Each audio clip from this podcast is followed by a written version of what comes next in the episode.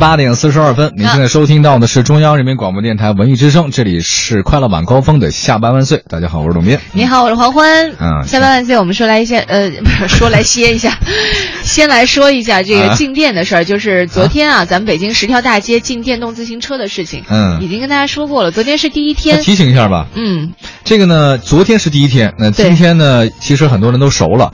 呃，交管部门呢在十条大街设置宣传卡控岗六十四处，对于违反通告规定的车辆进行修正，同时考虑到住家单位和学校近县区内的市民出行的实际情况，允许电动自行车在禁行路段变道上推行，就是不允你推着你开，那你不能骑着走吧？你可以推着走。嗯，对。然后那个如果变道较窄或者有障碍物的，可以在非机动车道推行，但是不能骑行。嗯，而且在变道上推行，其实就是为了方便进行道路周边嗯百姓出行的一些措施，嗯对吧？呃，利用变道骑行穿过进行路段呢，这个是绝对不允许嗯这不行的啊如果因为你违反了这个嗯规定，你伤到别人了，那电动自行车骑车人是要负全责的。对，另外呢，在年轻人当中啊，就是比较喜欢电动滑板车、平衡车，其实现在挺多的。嗯对而这个呢，你不能作为交通工具在道路上使用，这绝对不行。就自己在小区里玩儿行哎，是吧？最多是自己自己小区道路吧，或者别到别到那种公共市政道路上，嗯那个是很危险的。而且它我玩过那个东西，特容易摔跤。对。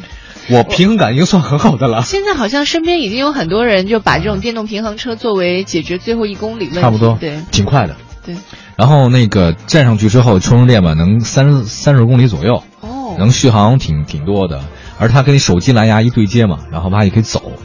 呃，然后另外还有一个就是大家特别担心快递的事儿啊，就是你要如果这个都进了这东西，会不会快递受影响呢？还真不是。嗯据说这次呢主要是针对电动两轮车，呃，快递呢是三轮车，配送业务呢不受影响。呃，哦甚至呢，派出所给快快递员呢配了一个唯一有编号的反光背心儿，你的车和人得对得上才行。